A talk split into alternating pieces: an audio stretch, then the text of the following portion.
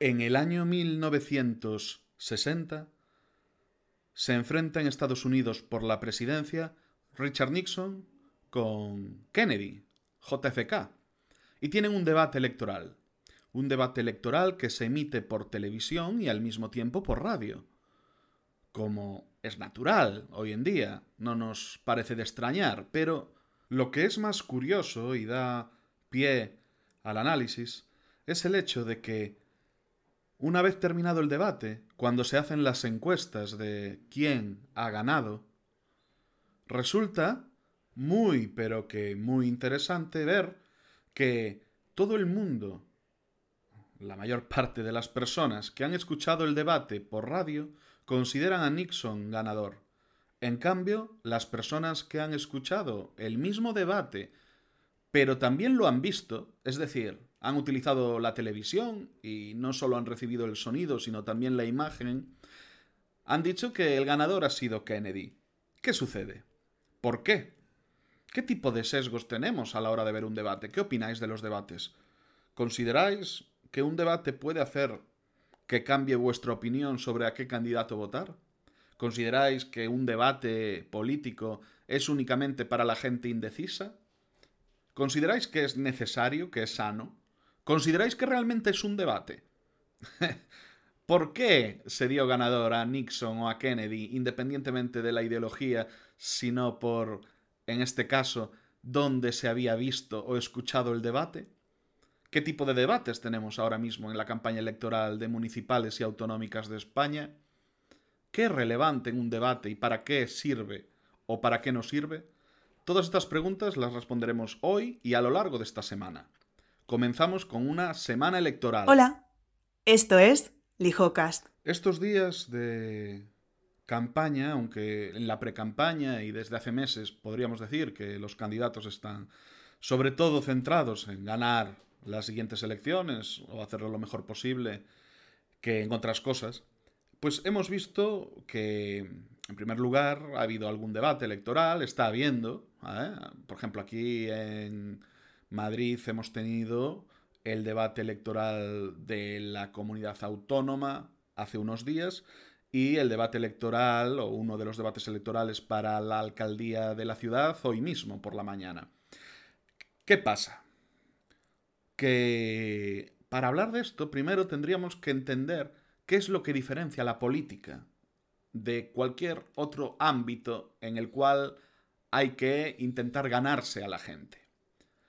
Vamos a definir, según lo que nos dice la Wikipedia, qué es un juego de suma cero. Algunos lo sabréis, pero otros no. Por lo tanto, oye, dejadme un minuto que lo explique. Un juego de suma cero, según la Wikipedia, ¿vale? Es una situación en la que la ganancia o la pérdida siempre se equilibra con la pérdida o la ganancia del resto de participantes. ¿Ok? Yo creo que es una definición clara y directa. Es decir, si yo tengo dos piezas y tú tienes tres, hay un total de cinco. Y cuando finalicemos el juego, sea cual sea el juego, siempre vamos a sumar cinco. Aunque yo tenga una y tú tengas cuatro, o yo tenga cinco y tú tengas cero. Siempre hay un máximo, digamos, un contenido para repartir y lo que hagamos va a influir en el otro de modo que no va a poder haber más cantidad o menos cantidad al terminar esa partida. Hay un gran error normalmente eh, social que es mezclar lo que es un juego o un sistema de suma cero con cualquier otro sistema. Por ejemplo, vamos a ir a, lo más básico. Imaginemos que trabajamos para Coca-Cola, ¿vale? Somos dos, vamos a, pensar como siempre, ¿eh? nos desdoblamos y está Adrián 1 y Adrián 2. Adrián 1 trabaja para Coca-Cola. Adrián 2 trabaja para un partido político. Eh, deberían hacer el mejor trabajo posible, ¿verdad? Ambos, efectivamente.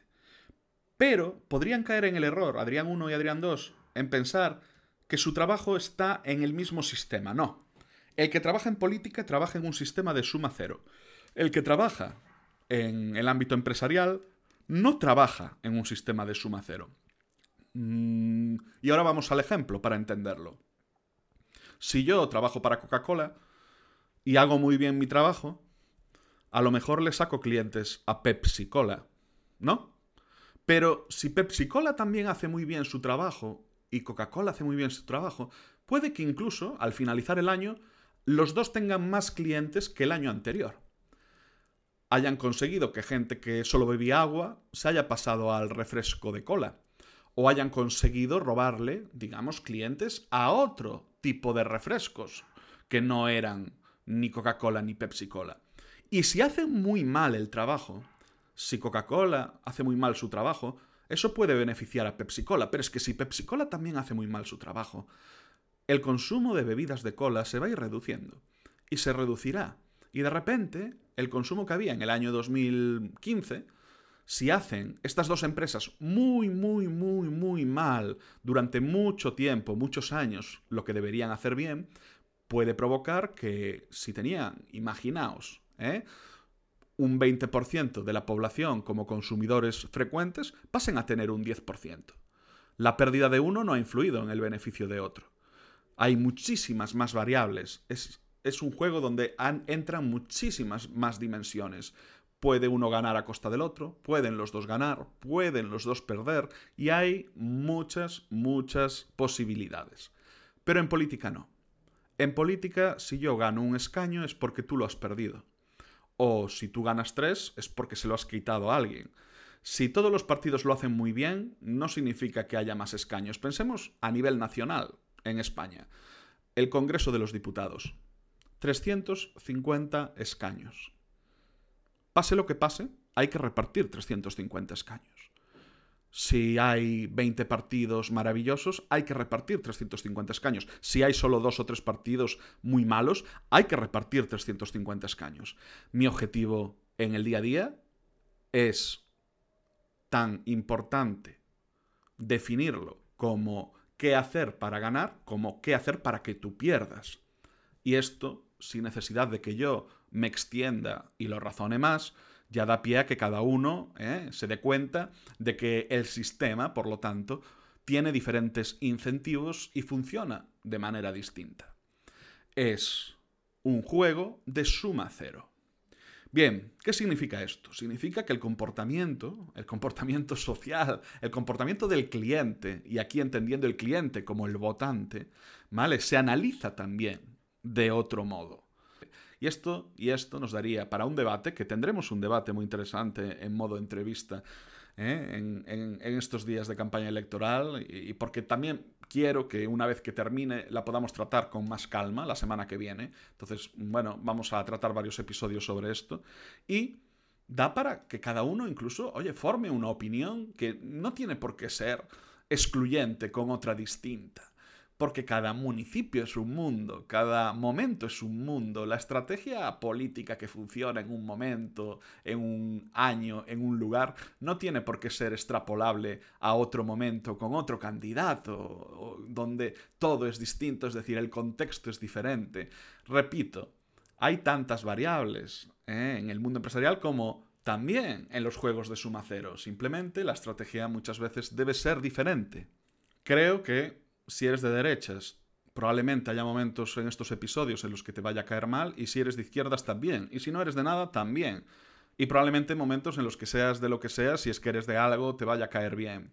Voy a intentar ser bastante honesto, ¿vale? Si el cuerpo me lo permite. Y creo que sería interesante, pues ya que empecé hablando de política americana y de aquel debate, contestar por qué. ¿Por qué en aquel debate se consideró que había ganado Kennedy si habías visto el debate por televisión o había ganado Nixon si lo habías escuchado por la radio. Y eso nos va a llevar además a una conclusión que demuestra hasta qué punto es frágil el momento en el que decides qué votas o qué no votas. La gente que vio el debate por televisión vio a Kennedy líder, vio a una persona segura y tranquila de sí misma, que aunque su contenido y su mensaje, que en la radio destaca más al no poder estar viendo un montón de lenguaje no verbal, no era tan potente como el de Nixon, o no era una retórica tan potente como la de Nixon, En televisión eso queda más diluido, porque hay más inputs de información, hay más estímulos que te están entrando como televidente. En la radio, claro que está la voz, y la voz también va a influir en parecer más seguro, más contundente o menos. Pero Nixon sudaba muchísimo. Pero así como por la radio no se veía, en televisión, el gran defecto físico de Nixon era su sudor. Tenía un problema de sudor. Un problema que, que, tiene una cierta parte de la población. David Broncano se operó hace poco porque como cualquier persona que lo siga sabe, sudaba, sudaban sus manos sin parar, o sea, tenía un, problema de sudor. Y Nixon, pues su, su, cara, determinadas partes de su cara, sudaban demasiado. Ergo, esto, ¿cómo lo interpreta la gente? ¿Eh? ¿Lo interpretan como una enfermedad a la que no hacerle caso? ¿O lo interpretan como debe de estar nervioso? Ay, ay, que lo están sacando de sus casillas, ay, debe de estar mintiendo, ay, cómo sufre. ¡Ay, qué poco líder! Todo esto es lo que ese detalle, como era el sudor, pues llega, llega al público. Yo no sé si la visteis cuando os la recomendé, no sé si ni siquiera erais oyentes aún del podcast cuando recomendé esta película, pero tenéis Frost vs. Nixon, ¿vale? Una película de Ron Howard del 2008 que está creo que en Sky Showtime ahora mismo, que bueno, es una maravilla para ver cómo era Nixon como orador y cuál era su retórica, cuáles eran sus fortalezas y también cuál era su debilidad, más allá del tema del sudor. Y esto nos lleva a una reflexión. Oye, ¿tú decides quién gana un debate por ver a alguien sudar más? Pues aunque no te guste, sí. ¿Vale? No, Adrián, yo no, que soy muy inteligente. Vale, tú no, que eres muy inteligente, pero el resto sí. ¿Vale? Y, y funcionamos así, tristemente. Oye, ¿cuántos de vosotros habéis leído programas electorales antes de ir a votar todas las veces que habéis ido a votar? Si es que habéis ido a votar alguna vez. ¿Y cuántas veces os habéis guiado por sensaciones, por estímulos, por me cae bien o me cae mal, por creo que, podría ser que, este encaja con lo que yo creo que a mí me gustaría, que fuese una persona que decidiese sobre el dinero, ¿eh? que me quita Hacienda, o que doy a Hacienda, como lo queráis enfocar. Entonces, ¿qué? ¿Qué pasa a día de hoy? Si vosotros fueseis políticos, ¿iríais a un debate? ¿Sabríais ponderar cuánto podéis tener que ganar y cuánto podéis tener que perder? Y lo que es más importante, ¿sabríais ponderar teniendo en cuenta el resto del contexto, si ese riesgo por ganar o ese riesgo por perder compensa en ese momento de la campaña electoral. Bueno, pues para eso hay gente experta que se dedica a esto, como yo. Y creo que es muy interesante poder empezar analizando precisamente un debate de ahora mismo, como os decía, de la Comunidad de Madrid, donde vemos a personas que ante todo no dejan indiferente, ¿no? Poder escuchar a... No vamos a escuchar las tres horas de debate, ni mucho menos, porque ya las he escuchado y ya he seleccionado trocitos, ¿eh? trocitos guays que creo que pueden ser divertidos de analizar. Pero oye, escuchar a una Isabel Díaz Ayuso, que nunca deja indiferente, o la amas o la odias, hasta una Rocío Monasterio, o pues el candidato, ¿eh? el, el, lobato del PSOE, recordad el eslogan por Madrid, ¿vale? Haciendo referencia a como si fuese Lobezno. Y bueno, Mónica García, ¿no? Médica y madre, una candidata que arrasó hace dos años. Mónica García de Más Madrid consiguió unos resultados que, hombre, consiguieron pasar por encima al Partido Socialista madrileño. Entonces, bueno, oye, tenemos aquí a personas, a oradores de, un cierto nivel y sería interesante ver qué han hecho, cómo lo han hecho, incluso pues poder pensar por qué lo han hecho. Y repito, las conclusiones van a ser distintas, ¿vale? Yo os voy a dar mi opinión, que además puede estar errada en muchísimas ocasiones, pero me gustaría eso, que fuese una especie de análisis en alto, donde sí, os voy a decir lo que yo pienso y por qué creo que cada uno de ellos ha hecho esto o ha hecho lo otro, pero lo interesante es que vosotros también digáis, oye, ¿y a mí esto cómo me influye? Porque el lenguaje no verbal, los detalles, las cosas que parecen insignificantes desde un punto de vista racional afectan a todo el mundo. Lo importante en estos casos no es aspirar a que no te afecten, porque te van a afectar. Vale, tú ves una persona por la calle y en cinco segundos, con una sonrisa o una mirada, de primeras vas a decidir y a juzgar, a prejuzgar si esa persona te cae bien o mal. Eso es inevitable, pero lo que sí podemos hacer es aprender a que eso, cuando lo sentimos, cuando nos hace creer que alguien pues es una persona a confiar o no, cuando sentimos eso, darnos cuenta de que nos estamos basando en cuestiones totalmente irracionales. Es imposible evitarlas, pero sí que es posible darnos cuenta de qué es lo que nos está afectando en cada momento y por qué estamos teniendo la sensación de que nos gusta un candidato o no nos gusta. Y si la respuesta a la pregunta de que nos gusta es porque, oye, he visto lo que ha hecho, estoy de acuerdo, me parece que ha demostrado capacidad de trabajo, es relativamente honesto, etcétera, etcétera, bueno, pues entonces podrás decir, confío en este candidato en base a, una serie de, de motivos reales. Pero si simplemente es por una cuestión puramente emocional, pues deberíamos saberlo y darnos cuenta de que no tengo mucho eh, fondo para defender a este candidato, pero a mí me gusta por algo que nos explicar. Lo peor de todo es que aún en esos casos está justificado que te guste. Es decir, si al final vas a votar a alguien simplemente por el hecho de que consideras que, bueno, te cae bien, hace lo que tiene que hacer, da caña, pues también está justificado que lo votes. En eso se basa, ¿no? Que cada persona pueda votar y cada persona sea un voto. En no tener que hacer un examen para explicar por qué votas por uno o por otro, o tener que demostrar que tienes X conocimientos. En el fondo, en el fondo lo más maravilloso del sistema no es la ineficacia, sino la eficiencia. No es la ausencia de objetividad, precisamente la victoria de la subjetividad. Cada persona es un mundo, cada mundo es una vida unas razones y unas decisiones y por lo tanto ¿eh? la única manera de ser justos es ser injustos. Ay, qué bien me queda. A veces digo cosas que no sé ni lo que estoy diciendo, ¿vale? Pero después cuando me las escucho ¿eh? Eh, en el coche y tal, digo, joder, Adrián, vale, yo te votaba. Saludos, buenas noches y bienvenidos al debate electoral de los candidatos a la presidencia de la Comunidad Autónoma de Madrid que organiza Telemadrid con motivo de las elecciones eh, a la comunidad del próximo 28 de mayo.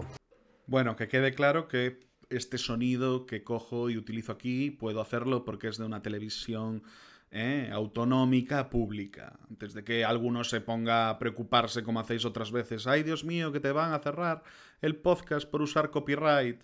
No pasa nada, no pasa nada. Si me lo cierran, lo vuelvo a abrir. La comunidad celebra elecciones dos años después de la anterior cita con las urnas, que fue en mayo del año 2021. Ha dejado esa cita electoral una legislatura corta. No sé si conocéis cómo es la normativa electoral, es distinta además en cada comunidad.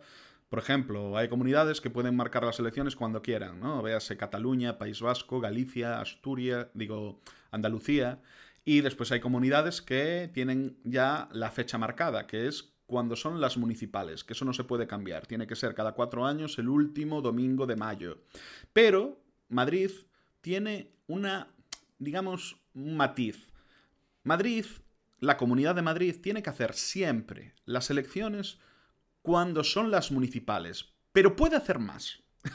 es decir, tiene que hacerlas en el mes de mayo del 2019, que fue cuando ganó Ayuso por primera vez, y tiene que hacerlas en el mes de mayo del 23, que son ahora, pero puede convocarlas de manera que haya más elecciones entre esos cuatro años, que fue lo que sucedió. En el año 21, Ayuso adelanta las elecciones a raíz de todo aquel tema, no sé si os acordáis, de la moción de censura, de Ciudadanos con el PSOE en Murcia, bla, bla, bla. Bueno, pues lo utiliza un poco para cargarse ¿no? a Ciudadanos del gobierno autonómico de Madrid, adelanta elecciones y bueno, no llega a mayoría absoluta, pero casi.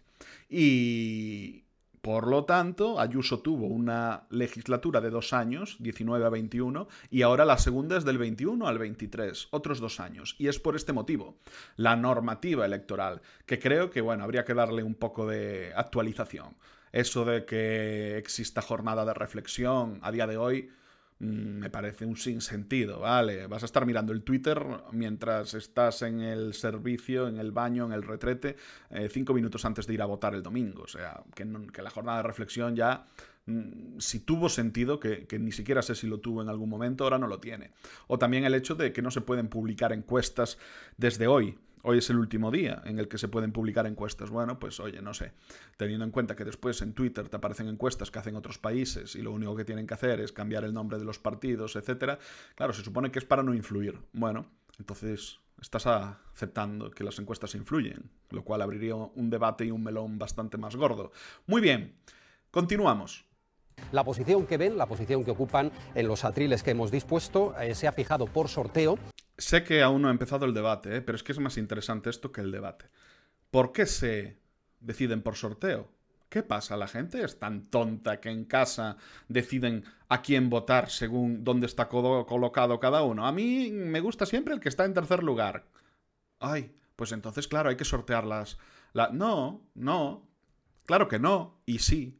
Y sí quién tienes al lado, cómo estás colocado. A Ayuso, ¿qué le gustaría? A Ayuso le gustaría tener a cuatro personas enfrente, ¿no? Para que esa imagen de ella contra todos que, la odian o que intentan acabar con ella fuese algo visualmente, eh, digamos, eh, representado.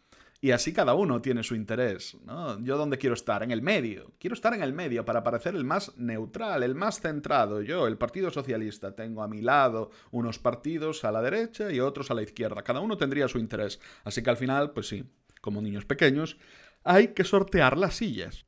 ¿Cómo empieza el debate? Pues con un minuto. Un minuto donde me vas a contar de manera resumida qué es lo que me ofreces. ¿Por qué debo ir a comprar tu producto? El domingo. ¿eh? Y además me vas a demostrar si tienes capacidad de síntesis. Muchos candidatos son muy buenos hablando 20 minutos o media hora, pero como tengan que resumir en 30 segundos o en un minuto, ¿eh? empiezan ahí, como Nixon, a sudar. Con un minuto inicial, intervención libre para cada uno de los cinco candidatos, que arranca Más Madrid, Mónica García. Su partido, señora García, lleva desde 2019 en la Asamblea de Madrid. ¿Con qué expectativas, con qué propuestas se presentan a las elecciones del día 28?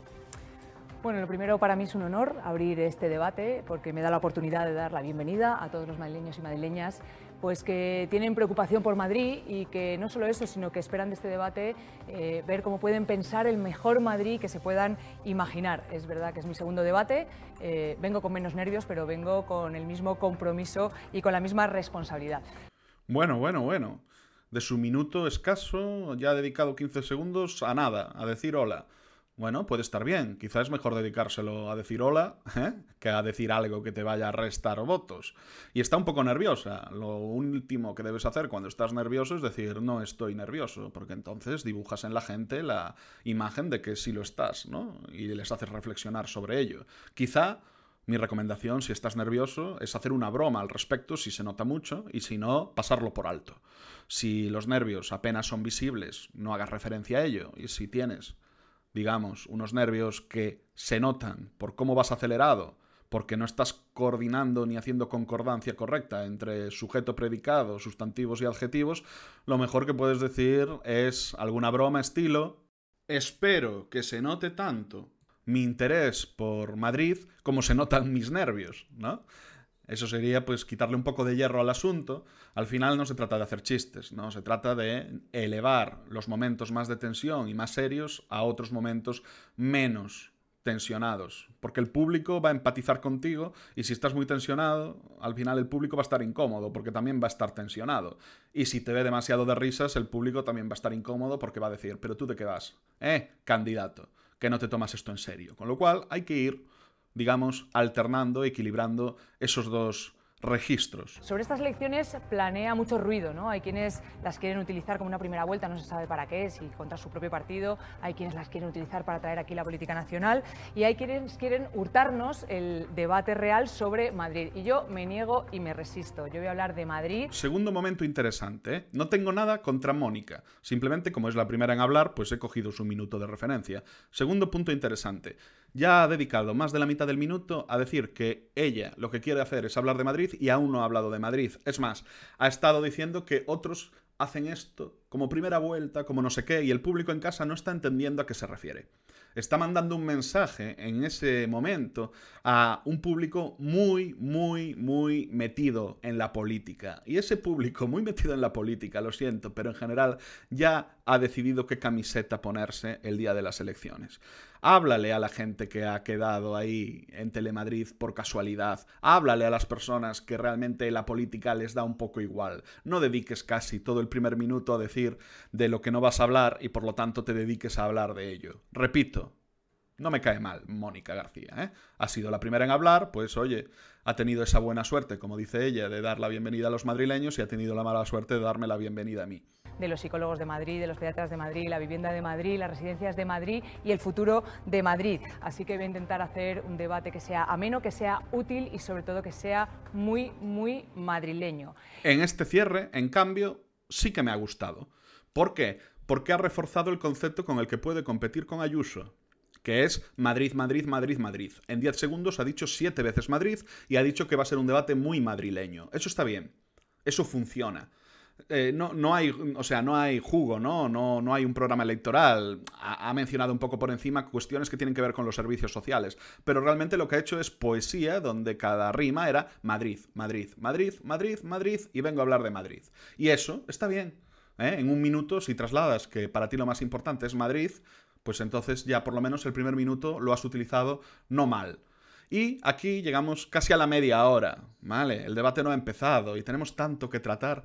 Me da miedo, porque si este episodio de Hola, ¿qué tal? ha durado media hora, el de mañana nos vamos a ir a una hora. Pero bueno, oye, le dais a siguiente y punto, ¿vale? No pasa nada si no queréis escuchar sobre estos temas. Pero bueno, es que al final, en cinco o seis episodios, tratar todo, todo lo profundo que tiene el mundo de la comunicación política no es nada sencillo. Pero podremos, podremos. ¿Creéis que podremos? Yo creo que sí, sí podemos. Yes, we can. Hasta aquí el episodio del HijoCast. Mañana continuamos con este tema. ¡Un abrazo!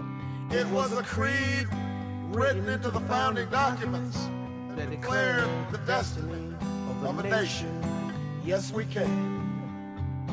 It was whispered by slaves and abolitionists as they blazed the trail toward freedom. Yes, we can. Yes, we can. It was sung. It was sung by immigrants. as they Struck out to the distant shores, pioneers who pushed westward against unforgiving wilderness. Yes, we can. Yes, we can. It was the call of workers organized Women who reached for the ballots. A president who chose the moon as our new frontier. And a king who took us to the mountaintop and pointed the way to the promised land. Yes, we can to justice and equality. Yes, we can. Yes, we can. Yes, we can. Yes, we can. Yes, we can. Yes, we can. Yes, we can. Yes, we can. Yes, we can. Yes, we can.